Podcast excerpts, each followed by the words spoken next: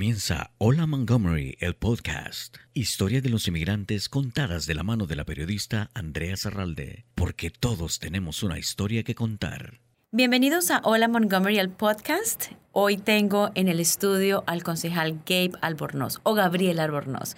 Pero como, como todos lo conocemos es Gabe Albornoz. Si está enojada mi mamá conmigo es Gabriel Iván Albornoz. Oh, para todo segundo nombre, apellido y eso que no menciona el otro. Bueno, bienvenido concejal. La verdad que es un honor eh, poder tenerte hoy con nosotros en este podcast, Las historias de inmigrantes. Más allá de eh, quien fue el director del Departamento de Recreación, actualmente concejal que representa todo el condado de Montgomery, ¿quién es Gabe Albornoz? De padres inmigrantes, cuéntanos un poco sobre la historia de tus padres. Comencemos por ahí. Mis padres, bueno, mi mamá es de Chile, mi papá es de Ecuador. Se conocieron como estudiantes de Montgomery College hace muchos años atrás. Y los padres de mi papá a mi abuelito, el don Lugo Leonardo Albornoz, fue diplomático y ah, trabajaba para la OEA, fue ministro de Educación ah, por más de 25 años y eso es lo que le trajo aquí a nuestro área. También fue profesor en Columbia University y enseñó muchos diferentes eh, tipos de clases. Ah, y mi papá tiene siete hermanos, seis de ellos viven en nuestro área, y así que tengo un montón de primos, pero yo soy hijo único. Y vinieron hace más de 54 años. Y me acuerdo la historia de que fue la primera vez en un avión ah, cuando vinieron y mi abuelita pensaba que, bueno, es un avión, vas a estar en el aire y va a ser mucho frío.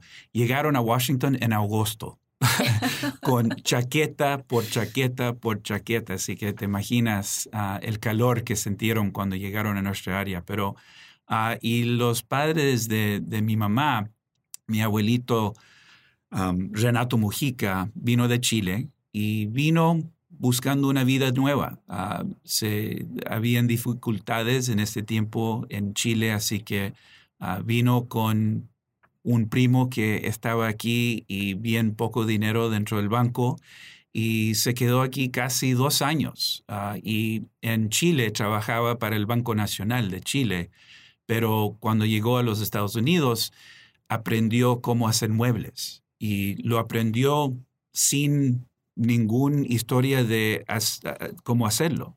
Y vino no hablando ni una palabra de inglés. Ah, y se quedó dos años, empezó su negocio pequeño y llegó a un nivel donde pudo traer a mi mamá y a mi abuelita al área de Washington. Y es cómico porque mi mamá estudiaba inglés en, ah, en Chile, en un colegio que era de Inglaterra. Así que cuando habló inglés mi mamá, habló como una persona de Inglaterra, pero con un acento de Inglaterra y de Chile. y de vez en cuando, cuando mi mamá habla en inglés, a veces hay ciertas palabras que le, que le salen como, como si fuera de Inglaterra. Cup of tea. A cup of tea, exacto, exacto. pero mis papis ah, son increíbles. Ah, empezaron, han trabajado durísimo, siempre ah, me han enseñado la importancia de educación, la importancia de ayudar a gente que necesitan ayuda y yo tuve una juventud linda. Ah, vivimos en Gaithersburg, Silver Spring y Bethesda. Uh, mis abuelitos, cuando no podían vivir solos, mudaron a la casa de nosotros y así mantení mi español, uh, que me ha ayudado muchísimo. Y por eso que hablo como un chileno de vez en cuando. Um, pero fue una juventud increíble y fue una experiencia cuando yo fui a la Universidad de Maryland, donde ah, me cambié de curso. Ah, yo antes pensé que iba a ser abogado, pero trabajé en el DF ah, para una organización que ayudaba a jóvenes. Y la organización se, llamaba Casa Alianza. Todavía está este, en este día. Y específicamente trabajé en la división donde jóvenes que habían salido de sus casas, pero que querían regresar, esta división dentro de la organización le ayudaba a esos jóvenes a reconectar con sus familias, después en muchos casos de muchos años. Y cuando llegué, hice una amistad con una chica que tenía 16 ah, años, que estaba muriendo de AIDS. Y tenía una hija de dos años y quería que su mamá supiera dónde está. Así que trabajé con gente dentro de Casa Alianza. Yo, yo no estudié social work, ah, o sea que e, e, eso no fue algo que yo sabía, qué hacer, pero trabajé con esta gente para, para encontrar a la mamá de esta, de esta chica. Y nos tomó casi dos meses porque estamos viviendo ah, en una casa afuera del DF, una área de una pobreza que yo nunca había visto. Ah, creciendo aquí en Washington, no ves ese tipo de pobreza. Y encontramos a, esta señora y nunca me voy a olvidar esa experiencia porque la emoción de que su hija estaba viva, que estaba viviendo en Washington, eh, perdón, en, en, el DF, en México, pero tener que explicarle que, que, iba a morir ah, y que su, su nieta ah, tenía AIDS también y también probablemente iba a morir también. Esa experiencia ah, me cambió mi vida y, y, por eso que estoy haciendo lo que estoy haciendo ahora. y fue, fue bien fuerte, uh, pero, pero también me dio mucho fe en, en, las oportunidades y les damos a jóvenes de más joven que, que pueden hacer, que pueden promover. Lo que vivís en el DF con esta familia, con SIDA, básicamente, que no tenían esperanzas ya de vida y volver a reencontrarse. Tú dices que eso definitivamente marcó tu vida. ¿Eso es lo que te ha llevado a ti al servicio público, ayudar a otros, a los más necesitados, a los más vulnerables? Porque mucho de tu trabajo tiene que ver con niños, jóvenes y los ancianos también. ¿Tú crees que ese fue un momento determinante en tu vida que definió lo que querías hacer? Definitivamente. Yo no sabía en ese tiempo, en ese, en ese momento, pero cuando regresé a Washington, me gradué de la Universidad de Maryland. No sabía qué, quería hacer, así que fue y trabajé por una empresa de comunicaciones ah, y solo era para hacer dinero. y, y me cayó bien mal. Me quedé ahí casi dos años, pero nunca me sentí como yo estaba en mi casa. Nunca me sentí como que esto es donde yo debe, eh, deber estar. Así que de ahí fui a trabajar para el Hospital de Niños en Washington, Children's National Medical Center, y ah, eso fue una experiencia increíble ah, porque podía conectar con la comunidad de nuevo, ayudar en maneras fijos. Y eso trabajé ahí dos años y de ahí fui a trabajar para el Centro de Juventud Latinoamericano en Washington y conocí a una señora que se llama Lori Kaplan, que me enseñó más que cualquier otra persona, que mis padres, ah, en los, la posibilidad y qué es lo que tenemos que hacer para juntarnos para ayudar a la comunidad. Y ahí trabajé casi cuatro años.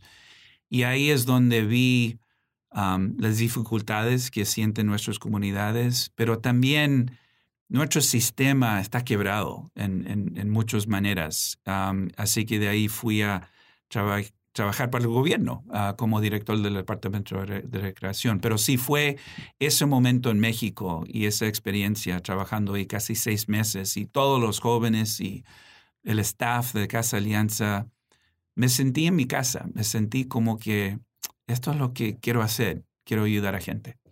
¿Qué aprendiste en el Centro Latinoamericano para la Juventud sobre los jóvenes latinos inmigrantes? Muchos de ellos que se vienen a reconectar con familias. Eh, muchos de ellos pueden ser vulnerables a pertenecer a pandillas. Nuestros jóvenes tienen muchos retos en este país. ¿Qué fue lo que te marcó a ti la vida haber trabajado en esta organización? Esos jóvenes solo buscaban lo que buscan todos jóvenes, amor, cariño, respeto. Y también aprendí lo complicado que era la situación de cada familia la reconexión que si estás desconectado de, tus padres por muchos años y llegues aquí a nuestra área, en algunos casos han empezado una familia nueva y esas conexiones son difíciles. Y pero también aprendí que solo tome un adulto que tome el tiempo de ayudar, de apoyar, de dar cariño a un joven y le puede subir. Y, eso fue para mí bien importante porque como una organización que está lleno de adultos, que su trabajo es apoyar a estos jóvenes, y, pero también para trabajar con el gobierno, para también trabajar con empresas, para darles oportunidades, aprendí que nos tenemos que conectar, porque el gobierno solo, estas increíbles organizaciones solos, la iglesia solo, no puede hacer todo lo necesario para apoyar a estas familias y para apoyar a estos jóvenes. Nos tenemos que unir una alianza para poder ayudarles y, para que puedan mover adelante. Tú dices que estos jóvenes buscan un común denominador, que es la palabra amor. Exacto. Y tú nos decías al principio que tú fuiste muy y has sido muy privilegiado en crecer de una familia con armonía, amor en el área de Montgomery. ¿Qué, qué, le qué sobre todo le has aprendido a tus padres? ¿Cuál es la enseñanza más grande que ellos han dejado en tu vida, Gay? Yo diría tres cosas. Ah, primero que la familia es lo más importante, que ah, yo tengo cuatro hijos ya y trabajo mucho como el resto del mundo, como mi papel de, concejal, yo podría estar afuera de la casa siete días siete noches de la semana, porque siempre hay algo que está pasando aquí dentro del condado. Pero aprendí que tengo que llegar a la casa, tengo que practicar con mis, con mis hijos, que tenemos que mantener una unidad como una familia para que nos apoyamos. me casé con una, una chica increíble ah, que también tiene una familia linda. Hasta mis suegros viven de tres puertas de la casa de nosotros, de la misma cuadra, ¿te imaginas? así que aprendí que la familia es lo principal y lo más importante. Segundo, educación.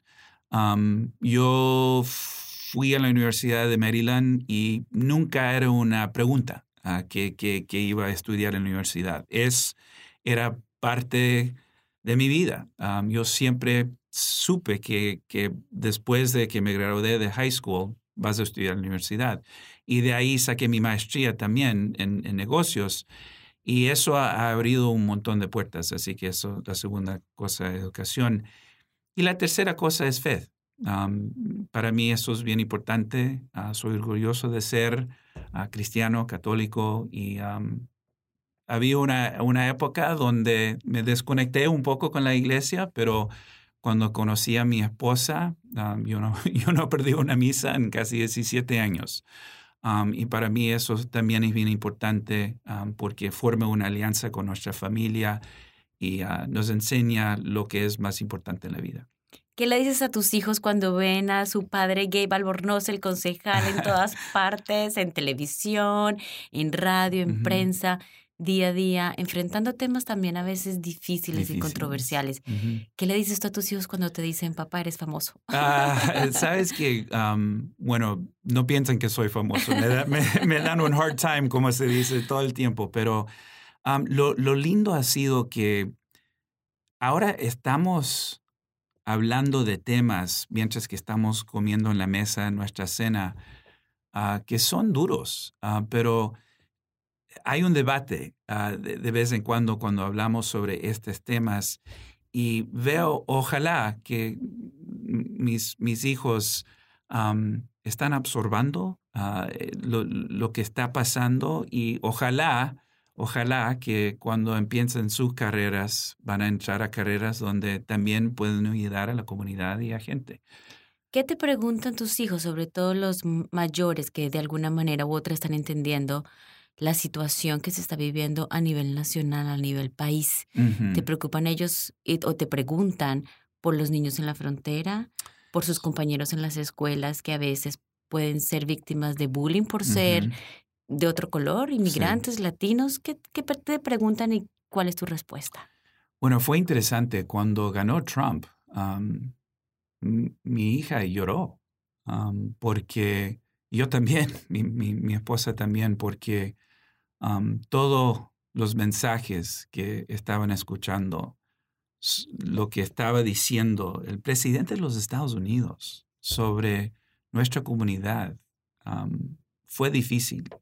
Y yo fui a la frontera en enero ah, con mi gran amigo Antonio Tijerino del Hispanic Heritage Foundation y fuimos con otros amigos para ver qué es lo que está pasando en la frontera, cómo podemos ayudar ah, y que está afectando todas las comunidades por todo el país. Así que quise ver qué es lo que está pasando y cuando llegué de vuelta llevé con cuentos para que, que platiqué con mis jóvenes sobre chicos de la edad de ellos o más joven todavía y querían saber de esos chicos, querían saber de, cómo están, uh, cómo le están tratando, por qué están viniendo, por qué le están tratando tan mal este país.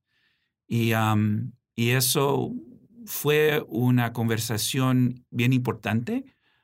y también los videos que están viendo a nivel nacional, cosas espantosos, cosas horribles, que es, es difícil que adultos procesen. Y olvídate, chicos, jóvenes. Eh, fue difícil, pero le, le, hablé en temas de historias de sus chicos y eso entienden. y tratamos de nuestra casa a conectar a nuestros jóvenes con servicios voluntarios y vamos a diferentes organizaciones. Hay tantas organizaciones buenísimas aquí en nuestra área y ah, por nuestra Iglesia Católica también hay, hay un esfuerzo bien grande a ayudar a los inmigrantes y tratamos de conectar a nuestros jóvenes a oportunidades para hacer servicios voluntarios, pero también conectar con familias que han llegado aquí a nuestra área.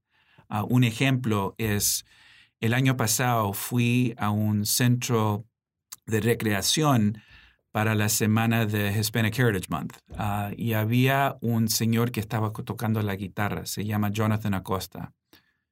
Increíble este señor y, y cuando llegué al centro, anoté que estaba su esposa Linda, Mayra, y sus dos hijos, que más o menos tienen la misma edad de, mis hijos. Y recién, literalmente recién, el día anterior había llegado de Venezuela. Y vino sin conocer casi nadie aquí en nuestro área. Vino por la crisis que está pasando en Venezuela y nos pusimos amigos y le invité a Jonathan y su familia a la casa de nosotros y sus chicos que hablan un poquito de inglés, pero, pero no mucho, y mis chicos desgraciadamente hablan un poquito de español, pero estamos trabajando en eso. Pero a ver cómo conectaron.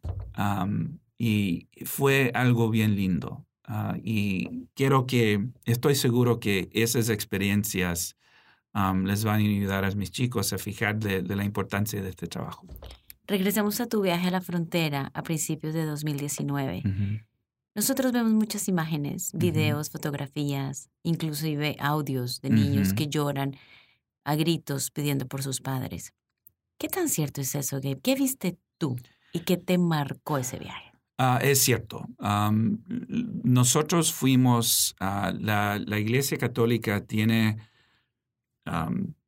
diferentes una operación en McAllen y ah, en, otros de las ah, ciudades dentro de la frontera donde familias que salen del sistema de donde, donde están básicamente en un cárcel, pero cuando salen de eso, salen en muchos casos sin nada, con la camiseta que, en que llegaron, porque les toman los, las, muletas y, los chicos vi que estaban en, camisetas naranjas porque le habían quitado la ropa y la ropa que estaban llevando cuando lleguen a la frontera, claro que está lleno de, polvo y, porque días y días y días ah, tratando de cruzar. pero cuando salen de ese sistema y deciden de que sí tienen un caso ah, que se debe escuchar de asylum, no sé cómo se dice. asilo de asilo, de asilo político.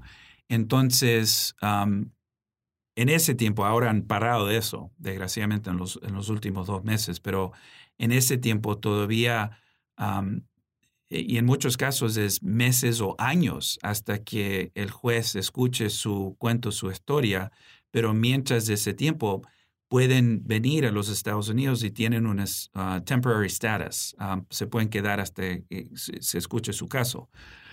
Pero vienen con una trama increíble. Um, y, y, ver, yo sé lo difícil que es ser un padre, ni me imagino la dificultad de una madre con tres hijos, menos de ocho años, que ha venido miles y miles de millas. Esos chicos están cansados, tienen hambre, no saben dónde van a ir. Tiene el número de teléfono de un primo que vive en Houston o Virginia, que no han visto en años y están ah, esperando, ojalá que este primo me va a ayudar cuando llego, pero no están seguros. Eso fue bien difícil, pero, pero te, voy a decir una cosa. Aunque fue bien difícil, a ver el, la fe que tenía esa gente, a ver el, la fuerza que tenía esa gente, me dio fuerza a mí. y me chocó bien duro, no dormí por, por casi una semana, pero al mismo tiempo el sentido que llegamos y ahora vamos a tener que seguir moviendo adelante, paso a paso, seguir moviendo adelante. Y, pero como un sistema también anoté, está totalmente quebrado a nivel federal. Es ridículo lo que está pasando y no ha cambiado. Y eso es una, una tema que republicanos y demócratas no han podido resolver. Y a nivel local tenemos que hacer más, vamos a hacer más, porque a nivel nacional es un desastre. La retórica antimigrante está en su mayor fervor, por decirlo de alguna manera. A mediados del mes de septiembre, ustedes mismos en las puertas del Consejo tuvieron una protesta anti-inmigrante que se dio pacíficamente y mucha gente salió también en la contraparte a mostrar los aportes y contribuciones de los inmigrantes al condado. ¿Cómo fue esa experiencia y qué pudiste ver tú en esa protesta frente a las puertas de tu oficina? Eso fue durísimo, durísimo. Ah, no, lo puedo creer que aquí en el condado de Montgomery, um, una comunidad que por, muchos, muchos años um, le ha dado la bienvenida a inmigrantes, a ver a gente que tienen miedo, a gente que están escuchando mensajes del presidente de los Estados Unidos que no son correctos, pero que piensan que la comunidad inmigrante, por ellos tenemos tantos problemas de, nuestra comunidad, que obviamente nosotros sabemos que no es cierto, pero fue durísimo a, ver, a ver esos mensajes de, hate, de, odio. De odio.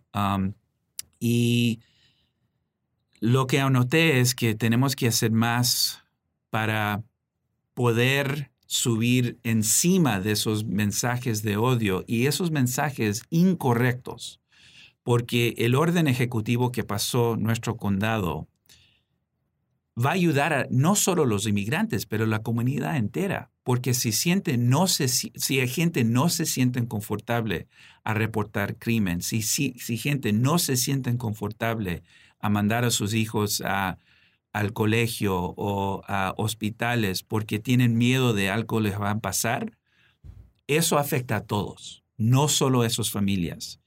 Y por eso que mientras que tenemos este desastre a nivel nacional y federal, a nivel local tenemos que hacer todo lo, posible para que esta gente se sienta confortable, porque están viniendo aquí para trabajar, están viniendo aquí para promover sus familias, no porque tenemos un orden ejecutivo abriendo las puertas y dándole un gran abrazo, están aquí porque hay trabajos aquí. Y eso es una buena cosa para todos nosotros así que e, es, es un mensaje que tenemos que seguir moviendo adelante para subir encima de los mensajes de odio. ¿Qué le dices tú a esas personas con esta retórica antimigrante en esta protesta que tenían carteles y decían como esto es una ciudad santuario, protegen a los criminales y violadores? No es cierto. Primero, si una persona comete un crimen bien serio, uh, nosotros como una comunidad, eso no está bien, obviamente. No vamos a tolerar eso. Pero al mismo vez, gente que están moviendo para promover sus familias, que no están cometiendo crimen, inmigrantes estadísticamente comiten mucho menos crimen que el, el, todo el resto de la población. Y el crimen en nuestro condado es uno de los más bajos de todo el país. Y, y es, eso, pienso yo, en parte es porque tenemos ah, leyes y legislación que le dan la bienvenida a migrantes, donde se pueden sentir confortables y como parte de nuestra comunidad, porque son parte de nuestra comunidad. contribuyen a nuestra economía, a nuestra cultura y la comida que tenemos aquí en, Washington, en, el condado es una de las más ricas de todo el país porque tenemos de todo. Tenemos pupusas, empanadas, tacos, frijoles, de todo. y y es, es un orgullo de vivir en un condado donde sabemos que eh, hay, hay más gente que saben, piensa en eso que gente que están usando el odio y tratando de pintar que todos los inmigrantes son malos. La mayoría de la gente en nuestra comunidad no piensa así. Desafortunadamente desde el nivel federal, desde arriba, es que se ha incrementado mucho este odio. Sí. Eh, y estos mensajes y esta fuerza hacia la comunidad inmigrante de que no nos quieren aquí. Y esto lo estamos viendo, como lo digo, desde la Casa Blanca, que ha empoderado a muchas personas a incrementar este odio hacia nosotros, básicamente. Y no es un secreto que, que tanto la actual presidenta del Consejo del Condado de Montgomery, Nancy Navarro, como tú, han recibido amenazas. ¿Qué nos puedes decir al respecto? sí, ah, hemos recibido mensajes de odio, pero también mensajes que, te da pausa, porque vivimos en un mundo loco ah, en este momento y porque hay tantos armas por todo el país. Tienes que tener cuidado, pero no vamos a parar el trabajo de nosotros, no vamos a parar de promover legislación y programas y apoyo para la comunidad entera, porque nosotros sabemos que eso va a mover la comunidad entera, no solo inmigrantes, pero la comunidad entera. Así que ha sido un tiempo difícil en la época de nuestro país. Yo nunca pensé que en mi vida íbamos a ver lo que estamos viendo, pero nos vamos a poner más fuerte, nos vamos a poner más unidos porque tenemos que estar unidos para luchar contra este odio y contra lo que estamos escuchando a los niveles más altos de nuestro país. Vamos a hacer una breve pausa y seguimos conversando con el concejal Gabe Albornoz en este podcast que es Hola Montgomery. Ya regresamos.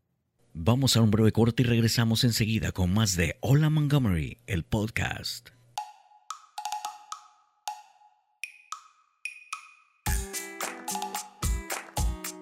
Soy la cónsul general de El Salvador en Silver Spring, Maryland y este es un saludo para Hola Montgomery y muchas gracias por llevar información en español a nuestros connacionales pero también a todos nuestros hermanos latinoamericanos. Gracias Hola Montgomery por traernos información en español. Gracias Montgomery Community Media por traer a Hola Montgomery. Qué bueno Hola Montgomery. Me encanta que esté trayendo estas noticias y esta información a nuestra gente. Un saludo y estoy muy contenta de Hola Montgomery que va a producir información en nuestro idioma. Me encanta mucho el trabajo que está haciendo Hola Montgomery. Felicidades.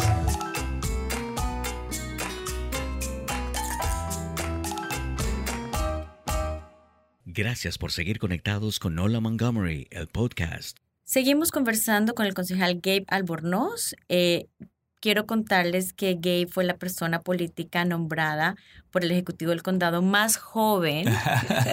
sí. y se nota del Condado de Montgomery. Nos tienes que contar el secreto, Gabe, para ah. decir tan joven y tan energético.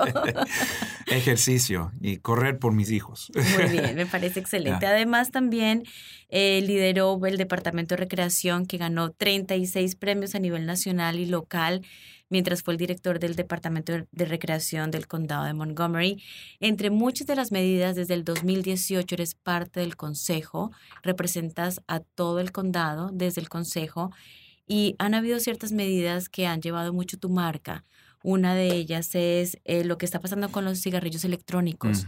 con nuestros jóvenes. Se dice que más de 3.6 millones de estudiantes de la escuela intermedia y escuela secundaria están utilizando estos cigarrillos electrónicos? ¿Por qué se ha vuelto tan importante esta causa para ti? Bueno, nosotros sabemos que la nicotina es bien peligroso, especialmente para jóvenes. Y hemos luchado por los últimos 20 años para poder lo que está pasando con cigarrillos. En los últimos cinco años hemos visto que estamos promoviendo y jóvenes no están usando cigarrillos a los mismos niveles hace 10 años atrás y más. Pero los cigarrillos e-, electrónicos han subido en los últimos cuatro años más de 60% de jóvenes. Y mm, en este día hay más de 30% de jóvenes que están estudiando desde 14 hasta 19 años que están usando estos productos. Y sabemos que son sumamente peligrosos y desgraciadamente las empresas que están encargadas de vender los cigarrillos electrónicos saben si jóvenes empiecen desde joven a fumar usando estos productos, ahí tienen alguien que por casi toda su vida van a seguir ah, pagando para e, estos productos. Así que tenemos que hacer todo lo posible para quitarlo de las manos de jóvenes y hemos iniciado legislación para que los, lo que se llaman los vape shops, las tiendas donde exclusivamente venden estos productos, no pueden estar ah, de una milla de colegios y de todos colegios. Y, también a parar la venta de estos productos de una milla de colegios también. Y la, esta semana, uh, el otro parte de eso es de que hay sabores de estos cigarrillos electrónicos. Hay más de 7000 sabores y esos sabores incluyen mango, piña colada, cotton candy y es obvio de que esos sabores es para que jóvenes se interesen en este producto más todavía. Así que es horrible lo que está haciendo estas empresas. y eh, introducimos legislación para parar la venta de los sabores en casi todo el condado. Y eso también pensamos que va a ayudar. Yo soy presidente del comité que está encargado del salud del condado y eso es bien importante en este momento para proteger a nuestros jóvenes. Otra de las medidas que apoyas es la de equidad racial. ¿Por qué? qué? ¿Qué pasa al respecto en el condado? Más de 45% de nuestro condado son inmigrantes y hablan una segunda idioma. Y más de 60% de nuestra población es la minoridad en comparación al resto del país. Y nosotros sabemos que la, sistema que se ha creado en nuestro país de generaciones, por cientos de años, le, ha hecho más difícil para que gente que vienen Ah, de, de, otras comunidades o son minorías, minorities, perdón, que pueden avanzar. Así que nosotros queremos que el sistema ayude a la comunidad entera y por eso que ah, vamos a trabajar juntos para cumplir eso. El concejal Gabe Albornoz nació en Estados Unidos, pero es el latino más latino estadounidense que conozco, de padres inmigrantes. Felicitaciones por ese español. Yo creo que felicitaciones es a los papás. Sí, definitivamente. Y a la abuelita. Esta es la abuelita de 92 años que mencionas. Cuéntame de tu abuelita. Guadalupe Albornoz ah, es, es increíble.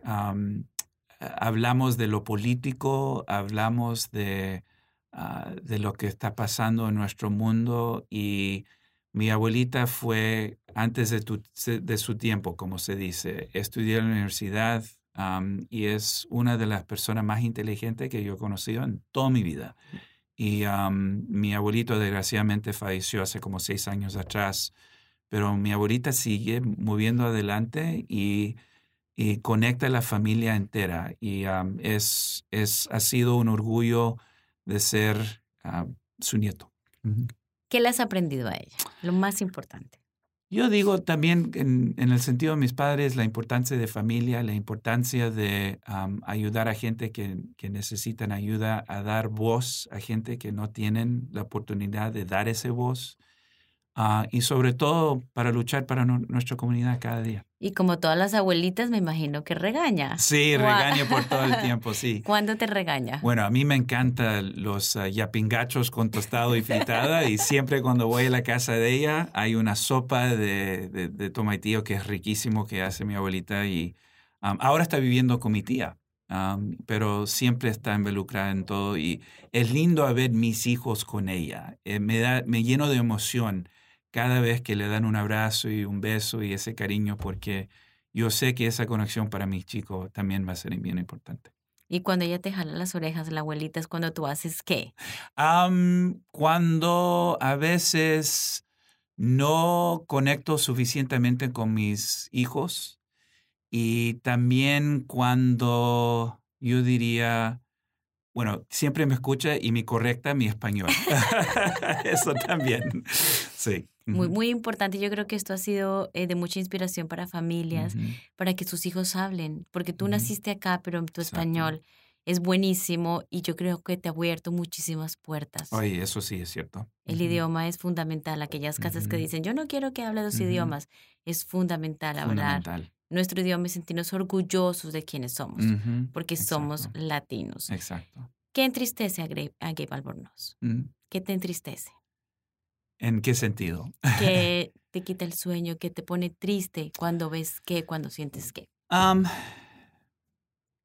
cuando yo veo, bueno, hasta, no sé, esa imagen de el padre que murió tratando de pasar la frontera, mientras que su hija, que tenía la misma, casi la misma edad exacto de mi hija, Ah, que murieron, tratando de pasar.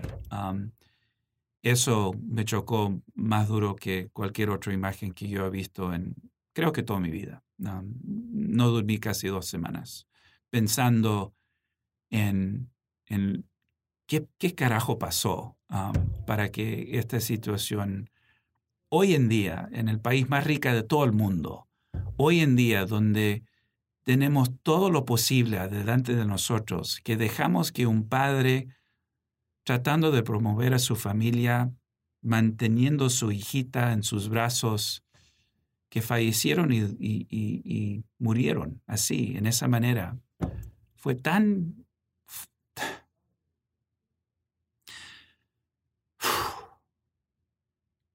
tan horrible. Y tenemos que hacer todo lo posible para asegurar que eso no pasa a otras familias y otros padres. Y yo sé que como concejal y en una posición donde puedo hacer decisiones que ayudan a nuestras familias, que nunca me voy a olvidar de mi papel y los temas que son importantes para mí. Muchísimas gracias al concejal Gabe Albornoz por haber estado con nosotros en Hola Montgomery el podcast. Nos pueden escuchar a través de Apple Podcast, de Spotify, a través de nuestra página de internet www.mymcmedia.org. Gracias por haber compartido tu historia de inmigrante y esperamos tener Gabe Albornoz para rato. Esperamos verte en muchas posiciones de poder que representen y apoyen a una comunidad vulnerable. Gracias. Que como digo, hoy llora, pero esperamos mañana ría. Sí, exacto. Gracias. Una producción de Montgomery Community Media.